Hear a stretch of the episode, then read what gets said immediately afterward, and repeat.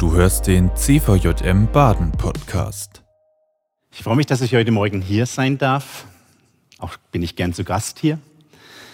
Und äh, ich begrüße alle ganz herzlich zu Hause. Ich begrüße euch an den Bildschirmen und äh, freue mich, dass wir jetzt zusammen Zeit verbringen dürfen. Und ich möchte zuerst ein Gebet sprechen. Herr, und ich bitte dich, gib du uns ein Wort für unser Herz und gib uns ein Herz für dein Wort. Amen. Wir hier im Lebenshaus, wir beginnen unseren Tag in der Regel mit einer Andacht. Und die Andacht geht reihum. Das heißt, mal ist jemand vom Jahresteam dran, dann ist ein Mitarbeiter dran. Also ganz bereichernd ähm, und was ganz Tolles. Und vor zwei, drei Wochen, ich nehme uns jetzt mal mit hinein, was eine Andacht und Fragen, die da kamen, hat eine junge Frau aus dem Jahresteam die Andacht gehalten und hat Fragen mitgebracht. Sie hat sich gefragt, wer ist Gott denn eigentlich? Denn Gott eigentlich? Denn sie hat erzählt, sie liebt Mathe und Logik. Und je mehr sie sich auch mit, äh, mit dem Ganzen beschäftigt, mit Gott beschäftigt, erscheint ihr nicht immer alles ganz logisch. Und dann hat sie gesagt, äh, ist denn Gott eher ein strafender Gott, so wie es auch noch der junge Luther erlebt und verstanden hat? Oder ist doch Gott eher ein gnädiger Gott? Wie ist denn Gott? Und da hat sie erzählt von den letzten paar Vorträgen und Predigten, die sie gehört hat, und hat gesagt, ich höre immer wieder nur von dem lieben Jesus. Und wenn Jesus so lieb ist und immer alles vergibt, dann kann ich doch eigentlich leben, wie ich will, alle Freiheiten mir nehmen, die ich will. Sie hat nicht gesagt, sündigen, wie ich will, aber vielleicht stand es dahinter. Denn er vergibt mir es ja doch. Es ist ja doch so ein liebender Gott. Und dann hat sie uns gefragt, sie hat die Frage uns weitergereicht. Wie ist dein Bild von Gott?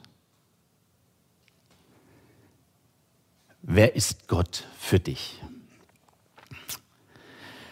Und äh, seit dieser Andacht habe ich mir darüber auch immer wieder Gedanken gemacht. Und wir haben auch schon immer wieder darüber geredet, wie ist Gott. Und äh, heute möchte ich uns mit hineinnehmen an meine Gedanken. Und wir haben schon gehört, wie ist Gott? Ich möchte meine Predigt überschreiben mit der liebe Gott. Ich bleibe dabei, es ist der liebe Gott. Mittlerweile bin ich seit 24 Jahren im hauptamtlichen Dienst.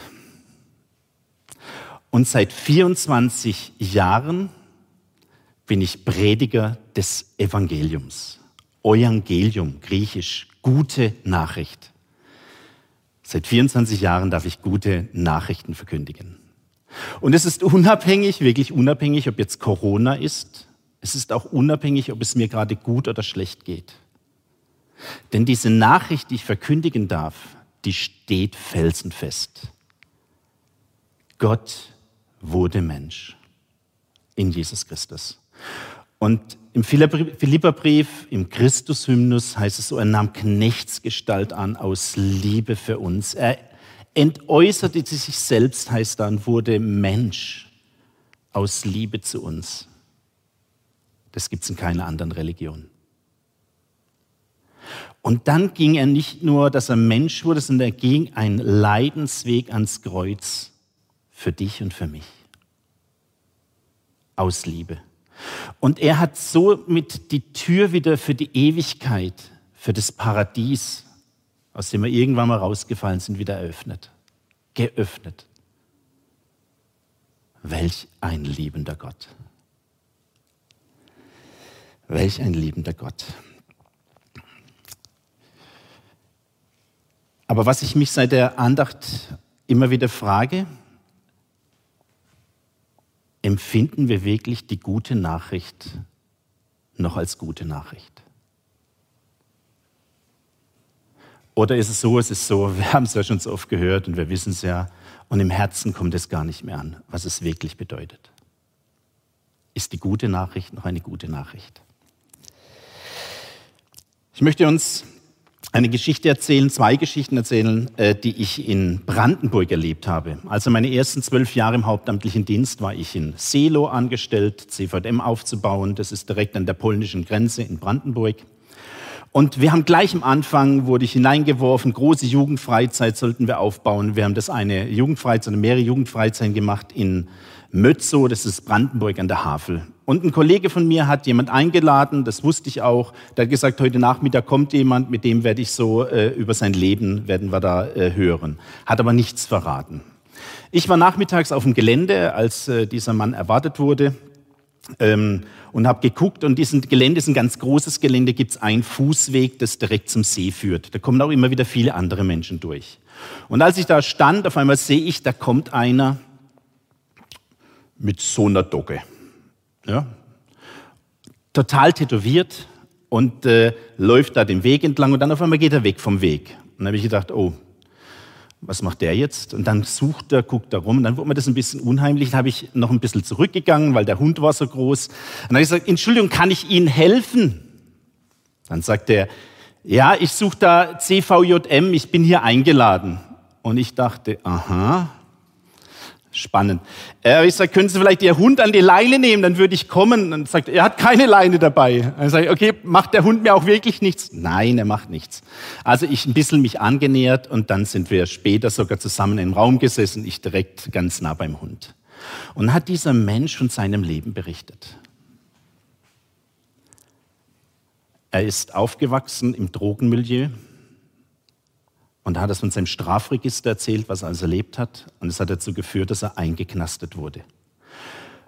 Und im Gefängnis hat er gemerkt, sein ganzes Leben, ach, es macht keinen Sinn. Und als er entlassen wurde, hätte er sich freuen können. Aber er hat an dem Tag einen Schluss gefasst, er wird sich an diesem Tag das Leben nehmen. Er war in Berlin, ist durch Berlin gelaufen. Er läuft die letzte Strecke sozusagen seines Lebens. Und er kommt an der Kaiser Wilhelm Gedächtniskirche vorbei. Sie stand offen. Und dann ist er in diese Kirche reingegangen und stand vor dem Kreuz, vor dem großen Lichtkreuz, was da drin ist. Und dann hat er dort angefangen zu weinen, weil Gott sein Herz berührt hat. Und zum Glück sind dort viele Seelsorger. Einer ist auf ihn zugekommen und sie hatten ein langes Gespräch. Ich mache es kurz, er hat an diesem Tag sich nicht das Leben genommen sondern er hat einen ganz Neuanfang gemacht in seinem Leben. Hat, er hat was erlebt von dieser Liebe Gottes, die auf einmal ihn erfüllt hat und ein neues Leben möglich gemacht hat. Zu der Zeit, als er dann in Mötze war, war schon so, er hat geheiratet gehabt, eine Ärztin, und er hat ähm, ein Drogenzentrum aufgebaut für Menschen, die einfach gestrandet sind. Und das war seine Leidenschaft. Und er hat gebrannt für Jesus hat so richtig gebrannt. Leidenschaft. Und ich habe mich zwei Sachen gefragt und gedacht. Das Erste, was ich gedacht habe, zum Glück bin ich nicht so aufgewachsen wie er. Also die Geschichten waren schon wirklich grausam. Und das Zweite, was ich gedacht habe, brenne ich in der Liebe zu Jesus so wie er? Das hat mich hinterfragt. Brenne ich in der Liebe so wie er? Erlebe ich das noch. Eine zweite Geschichte, die ich gleich hinter anschließen möchte. 1996 sind wir nach Selo und äh, wir haben aufgebaut Jugendarbeit ganz stark auch in den Schulen. Tenzing. Und ich habe dort eine Lehrerin kennengelernt, die Ina. Und die Ina hat äh, ganz neue, gerade einen gemacht, sechs Wochen für LER, Lebensgestaltung, Ethik, Religion. Und dann hat sie gesagt, Mensch, Georg, das war dann zu Weihnachten, möchtest du nicht kommen? Ich habe jetzt äh, immer mitgekriegt, was ihr so macht. Willst du nicht kommen und auch eine Unterrichtseinheit zu Weihnachten machen? Bring doch mal diese Krippenfiguren was es sind mit und erzähl doch was zu Weihnachten. Ich habe dann bin hingegangen, habe rhetorisch die Frage gestellt: Wisst ihr überhaupt siebte Klasse Schule, 100 Schüler waren es insgesamt? Wisst ihr, warum wir Weihnachten feiern? Und genau drei Personen konnten es sagen. Alle anderen, da kam Jeti-Ritter. Ähm, einer hat nur gemeint, das hat was mit dem Sohn von Zeus zu tun. Und ich habe gedacht, oh, und dann war klar, da gilt es vieles äh, zu berichten. Da gibt es gute Nachrichten zu erzählen. Und nach einem Jahr, also die Beziehung zu dieser Lehrerin, hat mich immer wieder eingeladen, immer wieder Fragen gestellt, weil sie sagt, ich bin atheistisch aufgewachsen, ich habe so viele Fragen. Und nach einem Jahr kommt sie und sagt, Mensch, Georg, ihr Christen, ihr habt's wirklich gut. Ihr könnt machen, was ihr wollt, euer lieber Gott vergibt's euch doch. Und ich habe gedacht, stark. Sie hat wirklich begriffen, was Evangelium ist. Ich glaube, ich habe manches doch richtig gemacht. Sie hat begriffen, was Evangelium ist. Gott vergibt. Aber gleichzeitig habe ich gemerkt, naja, sie hat es auch ein bisschen fast abwertend gesagt. Und ich habe gedacht, das kann ich so auch nicht stehen lassen. Und ich gesagt, Ina, ich möchte noch eine, darf ich, dir, darf ich dich was fragen? Darf ich dir eine Geschichte erzählen, dir was fragen? Du bist jetzt zwei, drei Tage, warst du unterwegs. Und du kommst abends zurück, dein Mann, dein lieber Mann wartet auf dich und er hat gedacht, Mensch, er nutzt die Zeit, er überrascht dich. Er hat den Vorgarten neu anlegen lassen. Er hat das ganze Haus geputzt. Du kommst schon hin und siehst die Fenster, sie strahlen. Du gehst rein, du kommst, in, du kommst in ein Esszimmer, du siehst, der Tisch ist gerichtet, da ist äh, dein, deine Lieblingsblumen stehen drauf und dann steht da dein Lieblingswein und Essen wartet dich und zwar dein Lieblingsessen. Und das ist ein richtig, du erlebst es und denkst, boah, Wahnsinn. Aber dann mal ganz ehrlich, wie wirst du darauf reagieren? Wirst du deinen Mann dafür in den Arm nehmen oder sagen, du, es wird auch allerhöchste Zeit, dass du es mal gemacht hast? Ja, also das habe ich schon lang von dir erwartet und das hättest du viel öfters machen können. Wie reagierst du? Wie reagierst du? Und dann hat sie gesagt, ja, Georg, das ist ja klar, wie ich reagiere. Ich werde meinen Mann in den Arm nehmen, ich werde ich werd mich freuen wie verrückt. Dann habe ich zu ihr gesagt, Ina, so ist es auch bei uns Christen. Zumindest sollte es so sein. Wenn Gott so zu uns ist, dann werde ich mich ihm gegenüber auch so verhalten, wie es ihn freut. Und deswegen heute Morgen drei ganz kurze Punkte, die mir wichtig sind. Das erste Punkt, der liebe Gott und meine Beziehung zu ihm. Ich gucke mal, ob wir das da ein bisschen hinkriegen.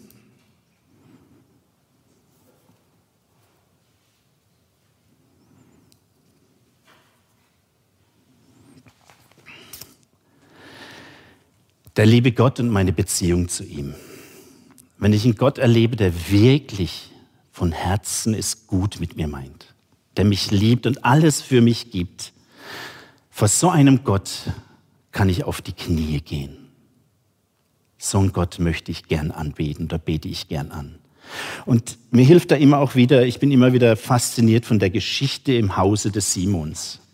Als eine Sünderin zu Jesus kommt, sie unterbricht die ganze Männerriege, Sie geht rein, sie weint und wischt oder wäscht mit den Tränen die Füße von Jesus. Sie trocknet sie mit ihren Haaren und anschließend nimmt sie Salböl und salt ihm seine, seine Füße. Aus Liebe geht sie runter und sagt, ich habe was erfahren, das habe ich hier noch nie erlebt. Gott ist gut zu mir.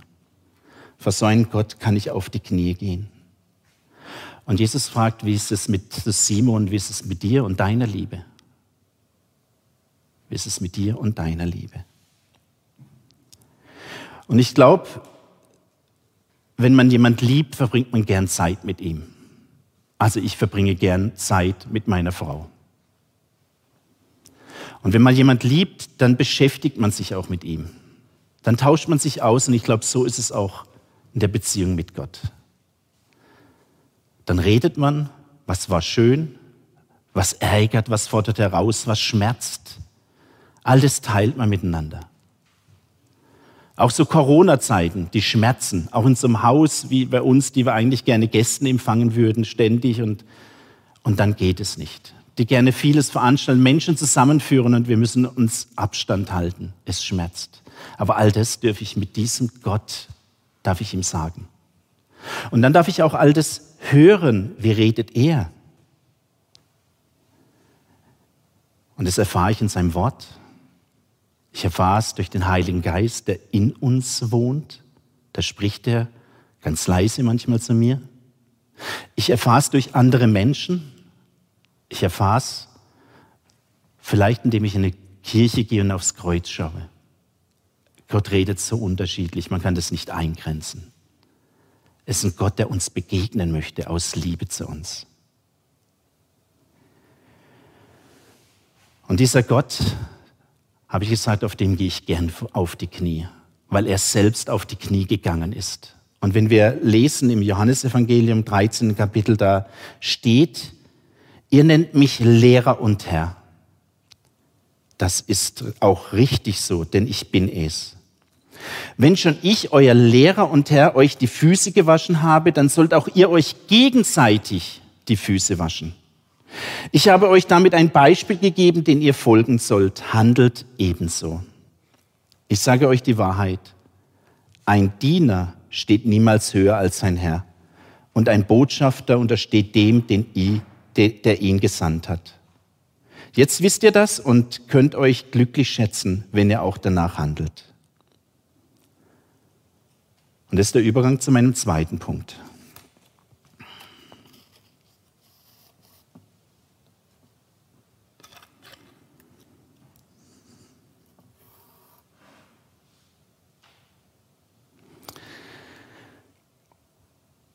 Gott und die Beziehung zu meinen Mitmenschen.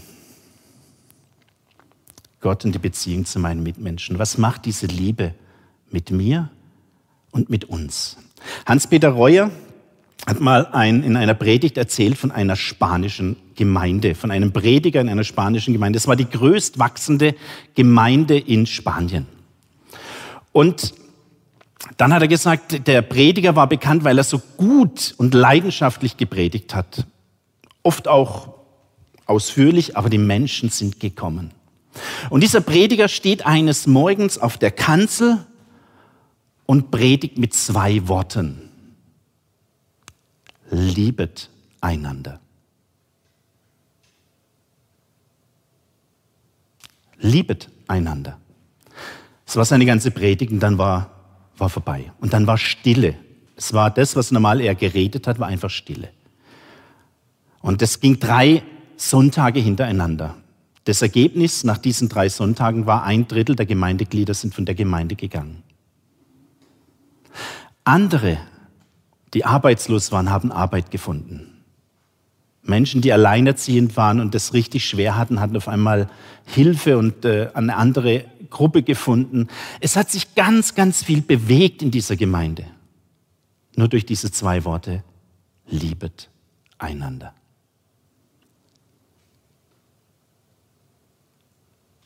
Das hat ihm Gott aufs Herz gelegt. Und die Liebe gilt nicht nur uns, sondern die Liebe, die gilt der Gemeinschaft. Die gilt uns. Und die sollen wir weitergeben.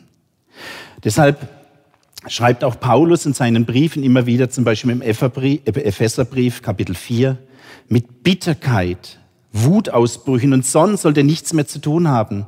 Schreit einander nicht an, redet nicht schlecht über andere und vermeidet jede Feindseligkeit. Seid vielmehr freundlich und barmherzig und vergebt einander, so wie Gott euch durch Jesus Christus vergeben hat. So wie Gott euch vergeben hat, das, was ihr empfangen habt, dürft ihr anderen weitergeben. Lebt in dieser Liebe. Und im Galaterbrief zu den Galatern schreibt ihr, durch Christus seid ihr dazu berufen, frei zu sein. Welch ein Glück. Freiheit dürfen wir, in Freiheit dürfen wir leben. Frei zu sein, liebe Brüder und Schwestern. Aber benutzt diese Freiheit nicht als Deckmantel, um euer alten, selbstsüchtigen Wesen nachzugeben. Dient vielmehr einander in Liebe. Simon hat vor drei Wochen über das Lebenshaussymbol gepredigt, über die Schale. Die Schale. Und diese Schale als, auch als Altar bei uns im Lebenshaus. Die zeigt uns immer, wie gut es ist, dass wir gefüllt werden mit der Liebe Gottes. Und diese Liebe, die will überfließen, sodass wir gesegnet sind und anderen zum Segen werden dürfen. Die will überfließen. Deswegen komme ich zu meinem dritten Punkt.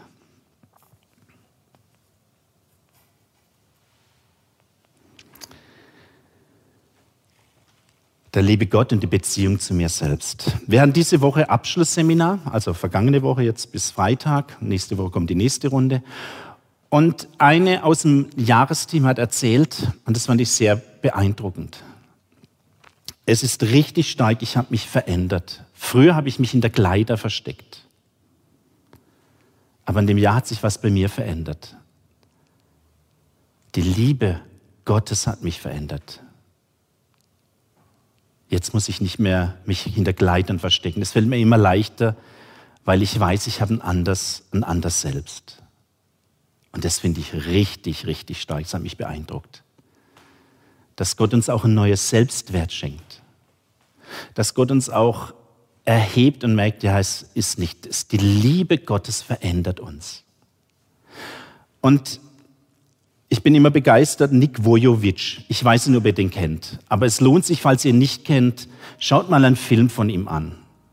Er findet es, er hat keine, keine Arme, ich sage immer Hand, im Baden sagt man ja Hand dazu, ja, also er hat keine Arme, er hat keine Beine, und, äh, aber er hat eine Liebe und strahlt diese Liebe aus zu Gott und zu den Menschen und konnte sich selbst, er hat einen Prozess durchgemacht, wie er sich selbst an, gelernt hat anzunehmen. Und seit diesem Zeitpunkt hat es so viel verändert. Und er ist zum Segen geworden für so viele Menschen. Nick Vojovic. Wer es nicht kennt, ich lade ein, vielleicht habt ihr heute noch Zeit oder die Woche, schaut euch mal die Filme an. Und vielleicht schreibt ihr auf den Spiegel, wenn ihr morgen aufsteht, dass ihr schon lesen könnt, geliebtes Kind, Gottes geliebtes Kind. Ich bin Gottes geliebtes Kind. Der liebe Gott. Aus Liebe wurde er Mensch. Aus Liebe ging er ans Kreuz für mich. Und das ist keine billige Gnade, das ist sehr teure Gnade. Und diese schenkt er uns. Und aus dieser Liebe, aus dieser Gnade, das verändert mich. Vor diesem Gott gehe ich gern auf die Knie. Mit diesem Gott teile ich gern mein Leben.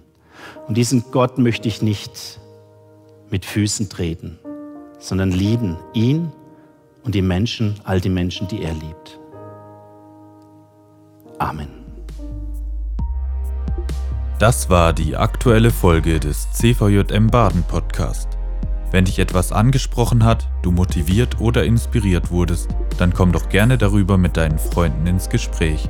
Falls du Fragen, Anregungen oder Themenwünsche hast, schreib uns eine Mail an info@cvjmbaden.de.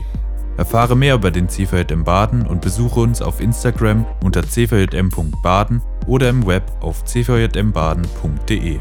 Gerne kannst du den Podcast teilen. Wir wünschen dir eine gesegnete Woche.